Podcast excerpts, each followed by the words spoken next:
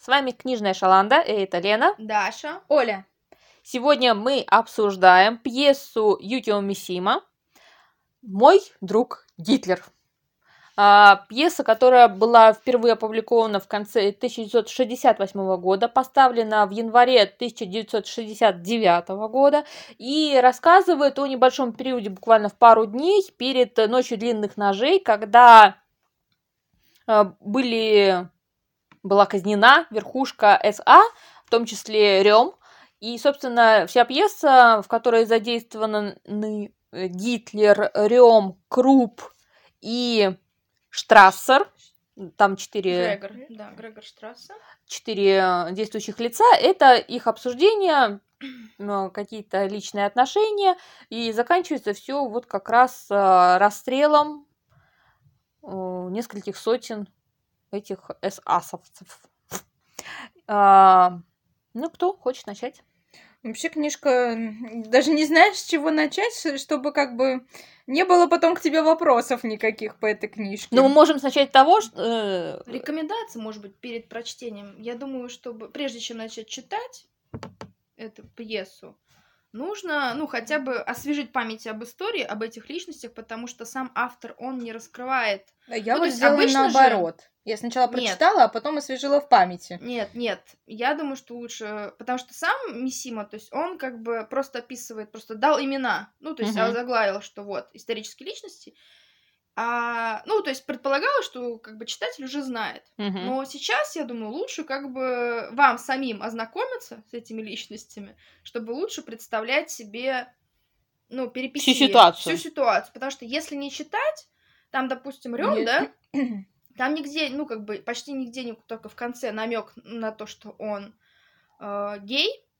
Так, Рем гей, и если как бы этого не знать, то ты читаешь пьесу и думаешь, вот, типичный солдафон, который обожает армию с такой с такой любовью говорит о мужском братстве, и как бы, а когда ты этот факт знаешь, ты думаешь, а, ну, конечно, еще бы ты не любил армию и своих молодцов. Ну, по-другому уже смотришь на это.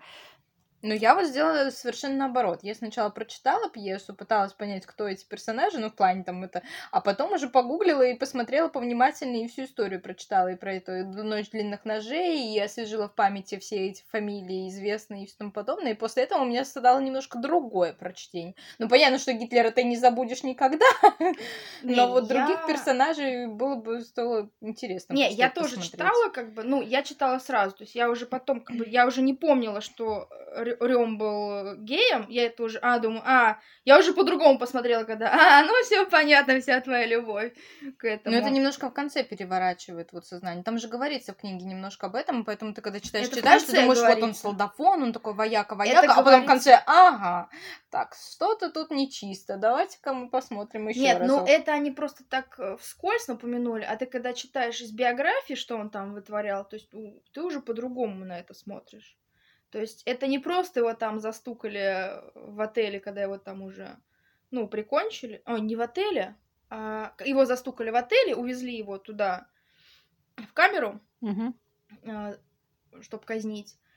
И, то есть это так просто, типа, вот он там развился с мальчиками, когда его застали в санатории. А до этого, то есть там, если читать биографию именно Рема, там рассказывается, что он не, не просто был геем, он еще ну, как, как про, то ли пропагандировал, то есть не стеснялся, везде ходил, то есть его сладофоны вели бесчинство, постоянно выясняли отношения любовнички между собой, ну, то есть там просто дикий мрак был, и Гитлер поначалу это все прикрывал, прикрывал, а потом уже, когда ночь длинных ножей, он как бы, ну, все, давайте, как бы надо сливать балласты.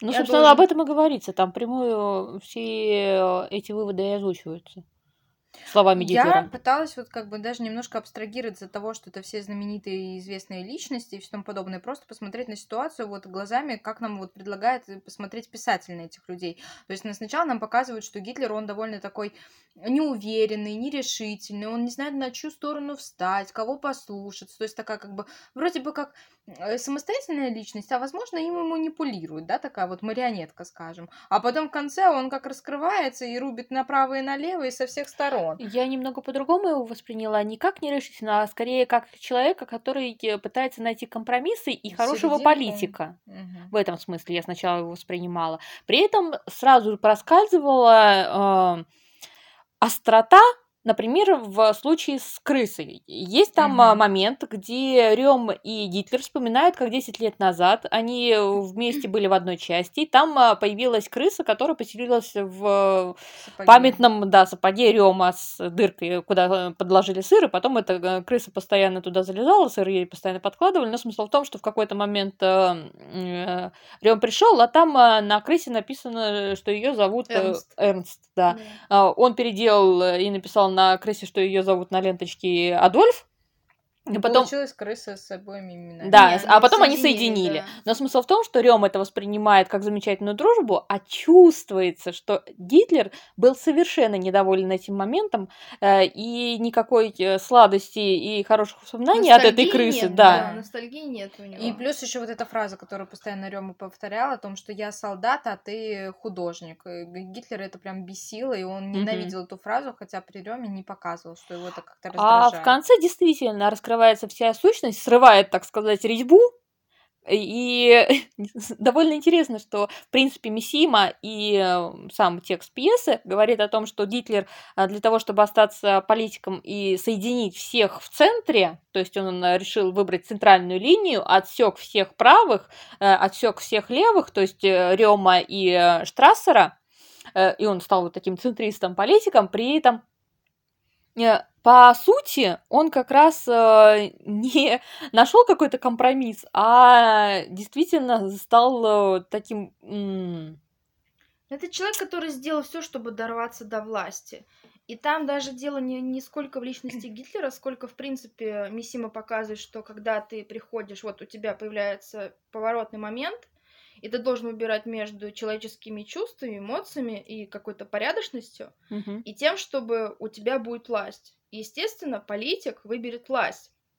И его уже не смущают какие-то моральные аспекты, он пойдет по головам, чтобы оставить эту власть у себя. Вот, кстати, э, я хотела это обсудить, что насколько здесь э, именно пошел по головам и насколько это действительно было необходимо, э, собственно, избавиться от этих, от этих СА, от Рема, который считал себя самым лучшим другом Гитлера, поэтому бесчинствовал и думал, что всегда Ему будет прав. Ну, безнаказанность. Ведь, по сути, даже... э, Причем его вот эта уверенность была основана только на дружбе, мгм. которой он думал, что вот мы Мгм. друзья с Гитлером, он не может так поступить, это типа все заговор Да, наивность, людей. наивность такой вот прям- какая-то детская. Он даже не понимает, что вот его, вот как этот Штрассер, да, приходит ему говорит, давай объединимся, наоборот сместим Гитлера, э, убьем его, там заговор какой-нибудь учиним, мы будем там вместе думать, как идти к светлому будущему. Э, Почему ты такой дурак, а не видишь, что это глаза убийцы, они готовы Мгм. тебя убить вот только за секунду. Я сегодня на завтрак не пришел, потому что думаешь, меня отравят. То есть как бы, типа, ты что, не замечаешь этого? Ну, Ну, и потом он даже, помнишь, он же пытается спасти Рему, он говорит, ты, ну, я еду в санаторий, мне там Адольф Отдохну, сказал отдыхать.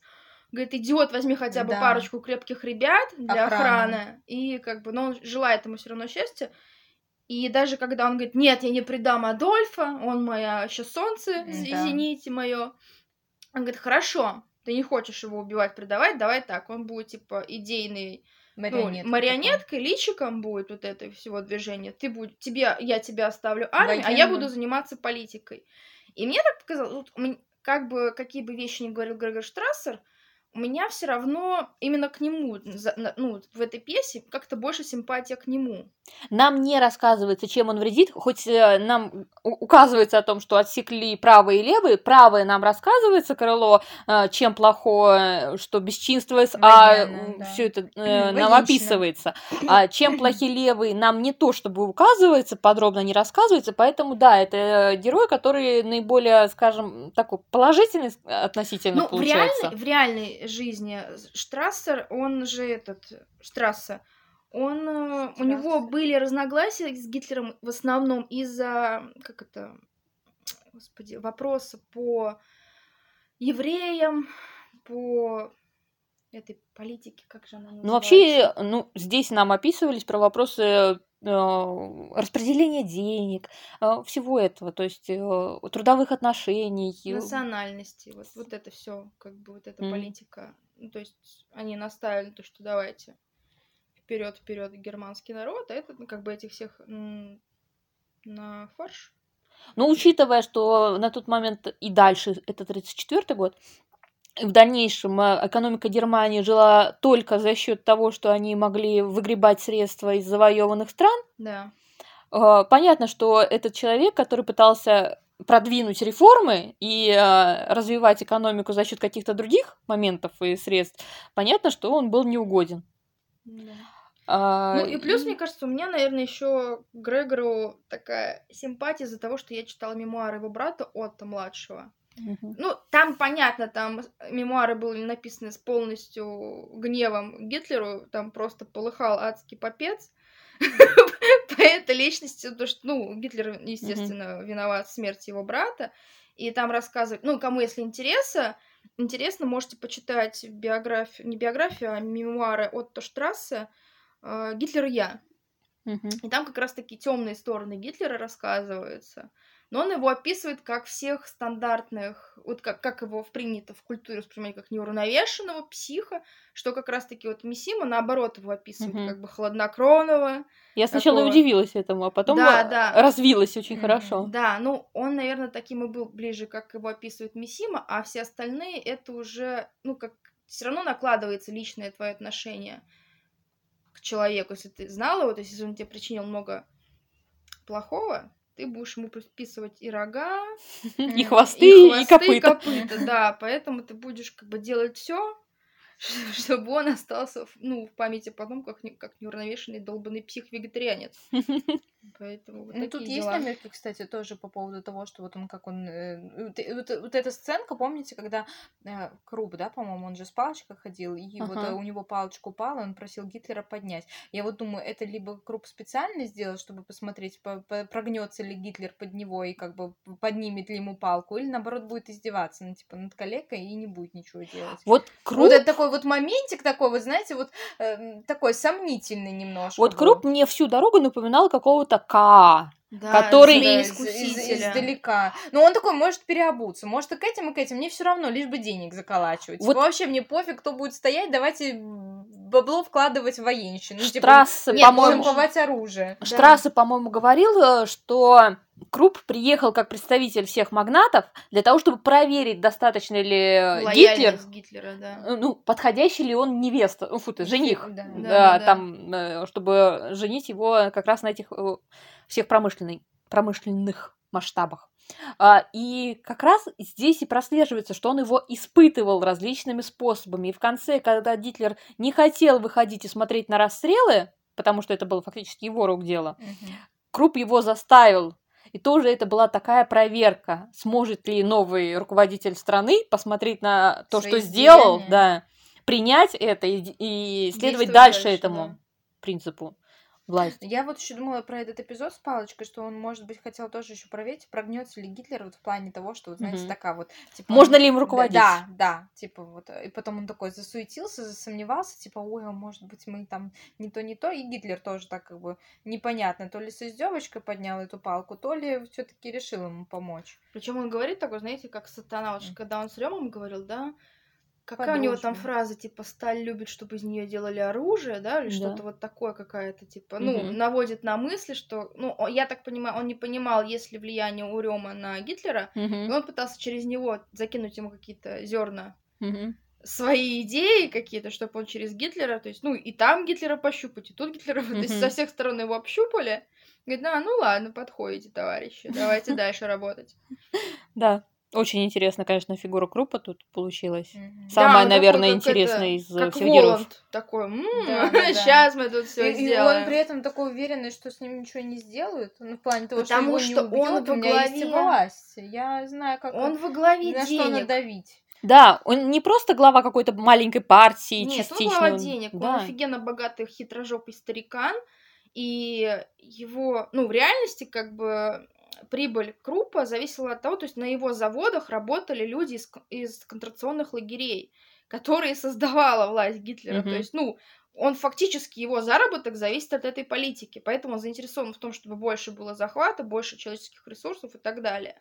Чтобы больше богатеть. Но это был 34 год, когда этой системы еще не было, но он хотел уже ее построить. начиналось, да, у Да. него уже была идея, и он уже он пробивался к этой идее, как бы зарабатывания денег На арабском труде. на арабском труде, да.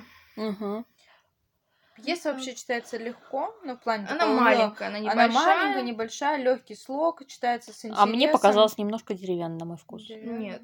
Слишком... Я не люблю... э, Понятно, что это условность пьесы, но я не люблю, когда герои чуть ли не поворачиваются в камеру и рассказывают читателю, что именно здесь происходит. А там были несколько таких Э, моментов. Ты Я- не любишь Дэдпула? Он же тоже так делал. Разрушаем третью колонну. Да, да, да, да, да, да. Четвертую стену. Четвертую стену. Пятая колонна это немного другое. Это журналистика, да? Это люди, которые против власти. Их называют пятой колонной, потому что они предатели. Я не разбираюсь в этом. Мне, мне все равно какая там Четвертая колонна. стена. Что-то подпереть хотел. Четвертую стену. раз- Разрушить вечно. Для красоты. Э, Давайте пьесе вернемся еще по поводу вот этих моментов, когда Гитлер там произносит речь, да, перед Мгм. людьми выступает, его там поднимая руки, слушают там с замиранием сердца и, и ловит каждое слово, при этом Круп сидит за спиной и начинает как бы пренебрежительно относиться к его там э, Да. как- как это сказать? Речам? словами? Да, к его речам, и начинает там тоже отвлекать то одного, то другого, спрашивает, прощупывает, то есть тоже вот как бы отношение того, что он не поддается вот этим Мгм. Пламенительным речам и э, э, того, что он знает, что будет все по-другому. А то, как он рассуждает э, про э, Рема, да, и про то, как Рем относится к Гитлеру, Круп же слышал, как он там Адольф, я желаю тебе счастья. Ну, то есть там практически признание любви, как Да. я тебя люблю, мой сладкий голубчик. Да, и, и. Круп это слушает, и он понимает, ну, он видит сомнения Гитлера, что как бы вот, это единственный человек в его окружении, который ему предан до последнего, и он понимает, что Гитлер колеблется, то есть у него нет особого, скажем так, он понимает, что он хочет власти, как бы на Рёма ему, в принципе, э, плевать. Но какие-то человеческие крупицы там сочувствия, да, какой-то там жалости к этому человеку у него есть, и Круп, он своими вопросами, своими рассуждениями наводит его на мысль, а вот он вот такой, а вот такой, а вы же понимаете, что это влияет, ну, то есть он... Вреда больше, чем пользы. да, и он его так, короче, дракоя, что Гитлер, да, на мясо его, он мне там все портит малину. Он предатель, да, вплоть до того, что он там в военной форме, он уже предатель, потому Да. что он в отпуске. Да, да, да, да. То есть, ну, он его, ну, добивает последние крупицы человечности у него, и тот говорит, да, всех на мясо. Мгм. Вперед, светлое будущее. Ну, Я говорю, для меня было таким не- неожиданным немножко, ну, не то чтобы неожиданным, да, поворотом, а в плане то, что нам сначала показывают такого Гитлера, который, ну, вот мечется, ну, как бы мечется между одним и другим, спрашивает, вопросы задает, а потом в конце такой раз берет, отсекает и фигачит там всех Ну, порезать. просто всех он убить. еще, ну, то есть он уже в Кровь в политике, но он не уверен в себе Но в при плане этом, силы, но при этом в и конце он он не может прощупывает тоже Э, почву. В конце он не может слышать до крики убитых. Э, Он говорит, я не могу на это слушать, а потом его А потом Круп Круп- Круп заставляет, его, да, ну, типа, как бы он «Слушайте его быстрее, вы- наводит, вы наводит. вылечитесь. Послушайте, привыкните. Посмотрите. Это все дело ваших рук. Насчет восприятия пьесы вообще. То есть изначально, когда ее публиковали, поставили, был, кстати, скандал, Да. потому что там есть фраза Рем, называя Гитлера защитником немецкой крови и чести. И, собственно, так очень многие пьесы восприняли, что это прославление Гитлера. Я думаю, понятно, что раз Нет. его... изна- н- Нет, я зрителям. Ну, я что да. понятно, что э, откуда появилась эта мысль, потому что Гитлера изначально в пьесе показывают не каким-то сумасшедшим, э, брызгающим слюной. Вот. И э, это 60-й, 68-й год, 69-й, когда ее поставили. Прошло, грубо говоря, не так уж много времени. Понятно, почему это Людей могло живо- раздражать. Да, живо в памяти все еще было. Мгм. Но для меня, например, эта пьеса не воспринималась как какая-то фашистская. И я понимаю, почему, например, у нас в России ее несколько лет назад ставили с помощью Еврейского дома культуры. То есть не просто там, а принципе это э, было Ну, убрать организации. от общественности вот это как бы негатив, то вот смотрите, как бы евреи ставят, они не считают ее антисемитской. есть Мгм. она и не была, по сути, Мгм. антисемитской, это просто было взгляд Мисима на то, что власть делает с человеком. То есть ты выбираешь, то есть тебя постоянно ставят перед выбором. Ты будешь человеком или будешь политиком, потому что Типа это две разных вещи. Э, Да, дружбу или, или власть. Да, и то есть кому ты примкнёшь. Преданных союзников Да. или абсолютную власть. Да, Ну, преданные союзники у него остались в итоге. Просто другие. да. Ну, Сменились. они между собой тоже там грызли глотки себе за спасибо. Поэтому все нормально в этом плане. Там друг друга все стоили. Ну, да, во власти с этим проблема. То есть, ну и вообще, как бы там уже понимаешь, после того, как он предает э, Рема, понимаешь, что идея, мне так показалась, идея основная, что в политике нет дружбы, нет человеческих каких-то аспектов, то есть есть временные Ищешь выгоду. союзники. Да, Не друзья, выгоду. а временные союзники, которые ну, Сейчас мне пока был они тебе выгоден, э, полезны, да, а ты да. как бы с ним дружишь. Нет, Мне нужны были военные, нужно было колбасу. собрать себе какой-то отряд военных. Мне нужен вот этот человек. Он мне не нужен, избавляемся от него, набираем новую команду, ищем новые пути к завоеванию, Ну, завоевать это. власть. У меня репутация Да, портится. да. Давайте-ка подправим немножко биографию. Да-да-да, предатели. Поэтому А я сложно как-то вот. Я говорю, сложно обсуждать эту пьесу в плане того, что э, вот э, скажешь что что-то лишнее, и начнутся вопросики к тебе. А что вы за Гитлера, да? Нет, тут как бы, с одной стороны, надо читать э, аннота... ну, не аннотацию, просто освежить у себя в голове, что это были за личности исторические. А с другой стороны, ну, это чтобы понимать, что было до, что было после, чтобы, ну, полную картину видеть, да? А с другой стороны, тут э, не сколько завязано на личностях, сколько, на, в принципе, на том, как к власти приходит. То есть э, Гитлер изначально выступал против промышленников, да, ну как бы Мгм. вот у нас будет все национализировано, и тут как бы... А с другой стороны, чтобы ему продвигать эти идеи, ему нужны деньги. А где взять деньги? Деньги есть у промышленников. Поэтому нам надо подлезать там, чтобы я выиграл выборы и пришел к власти. А потом, типа, я забуду, что я это что-то говорил, и мы движемся Понятно. к светлому будущему, не э, оглашая, что мы дружим с этими людьми, которые нам давали деньги, которые обогащаются на наших политических решениях и Как так обычно, далее. он был предателем. Он, Да-да-да. он хотел заговор против Да. меня Привет, сделать. это Оруэллу, Да, да? да, да. Я вот не видела, мне тут люди добрые подсказали, глаза открыли, я понял, что это просто Мы нашли документы. Да, да. Ну, Разговор Майка и Ника. Тут сразу скотный двор вспоминается. Да, Тоже переписывание истории, это вообще Да, отличная тема. тема.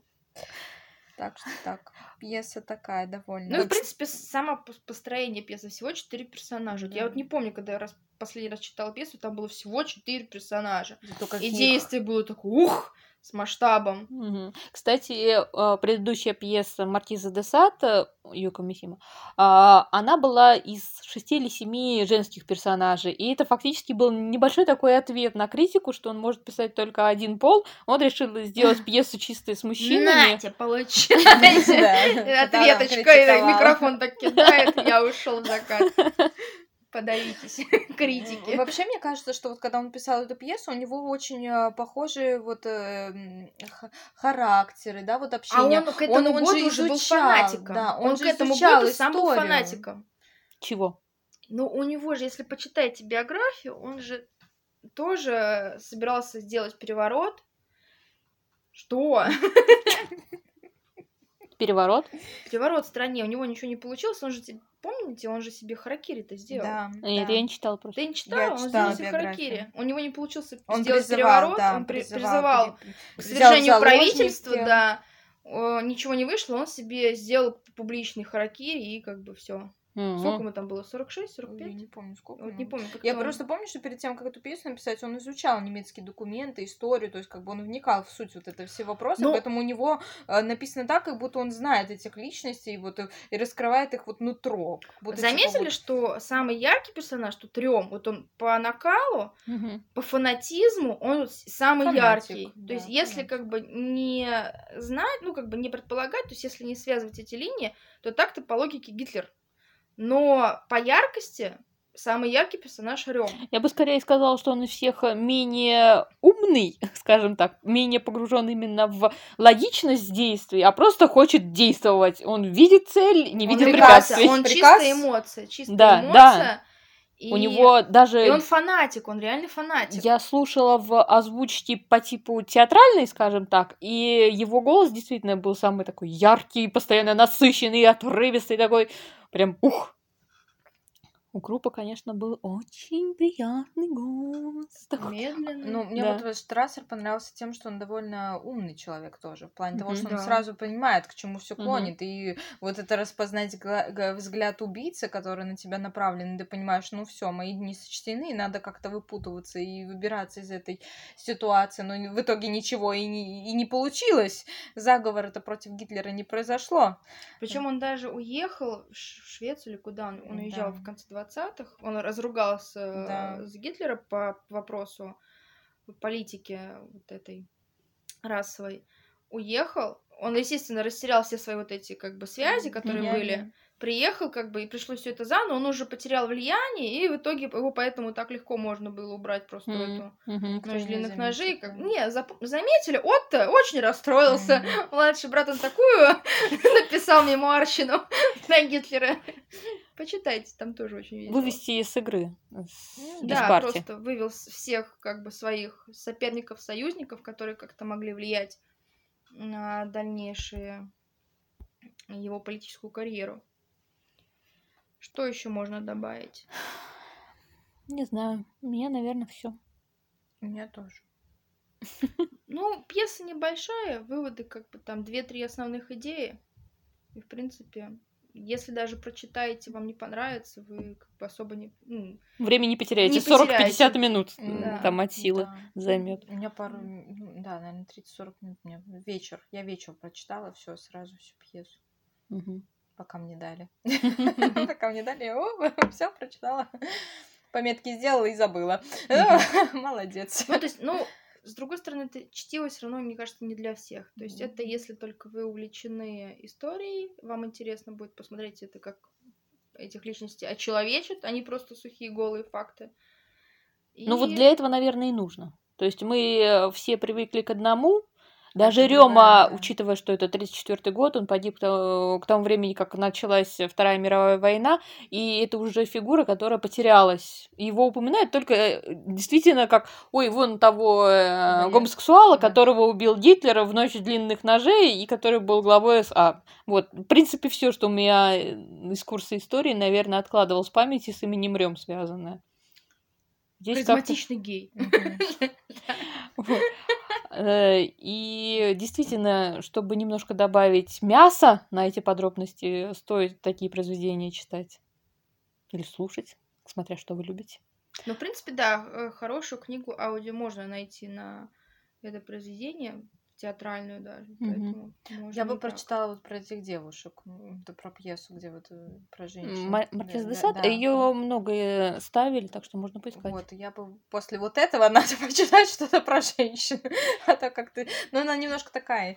э, Я не скажу, что она тяжелая в плане, да, но вот она тяжелая в плане потом обдумывания всей вот этой ситуации и показывания вот того, что, как и, и, и кто как себя взаимодействует и, и Мгм. как добивается власти. Вот в этой, с, точ- с этой точки зрения тяжело осмысливать все это.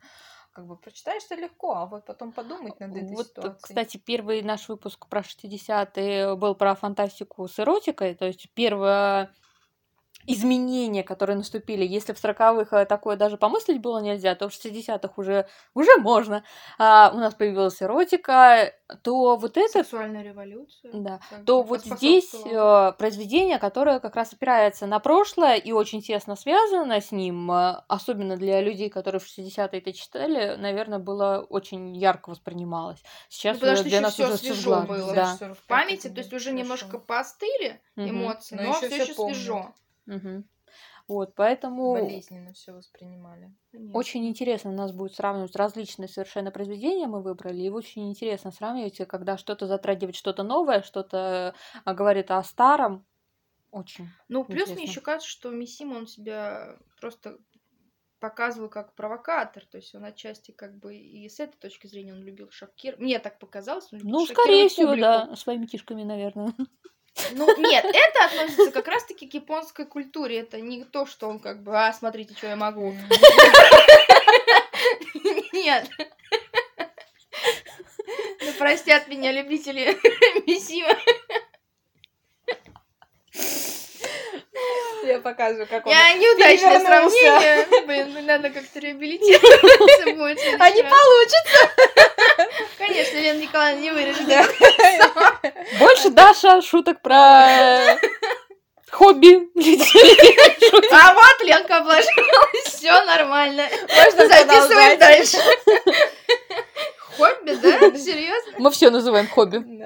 Это хорошее слово, все, всеобъемлющее. Ну хорошо. Вышивание, Да. самоубийство. Хобби. Люблю я накануне. Побаловаться, да. Кровушку пустить. Ой. Ладно, ну, я, наверное... На заканчивать. ноте будем заканчивать. Не, не будьте как Мисима. Да. а, Не делайте харакири. занимайтесь другими, более позитивными хобби. Можно вышиванием. Мама все пытается меня заставить вязать носки. Тоже вариант. Пытаться заставлять дочь написать носки, это тоже хобби. Хобби. Да, да. Так, у меня новые аргументы. Слушай. Примерно так это и выглядит. Во-первых, это успокаивает. Ты запомнила? Ладно, мы уже совсем отошли от Да. темы. Да. А, Это на этом мы чтобы как-то вот это немножко расшевелить эту пьесу. А, ну, в общем, по поводу совета. Читать, не читать? Конечно, Конечно, почитать-то читать. можно, что он там. Для всех, не для всех? Если у вас какие-то супер-пупер серьезные предубеждения, то может и не стоит. Типа Гитлер зло. Берегите свои нервы, а то будете потом бомбить в интернете, а в интернете и так все бомбят. Пишите позитивные комментарии. Одобренный ГОСТ. Да-да. Пройденные цензурой. А у нас свобода слова. Удачного вечера всем. Да, С вами были Книжная Шаланда и Лена. Даша. Оля. Всем пока! Пока. Пока.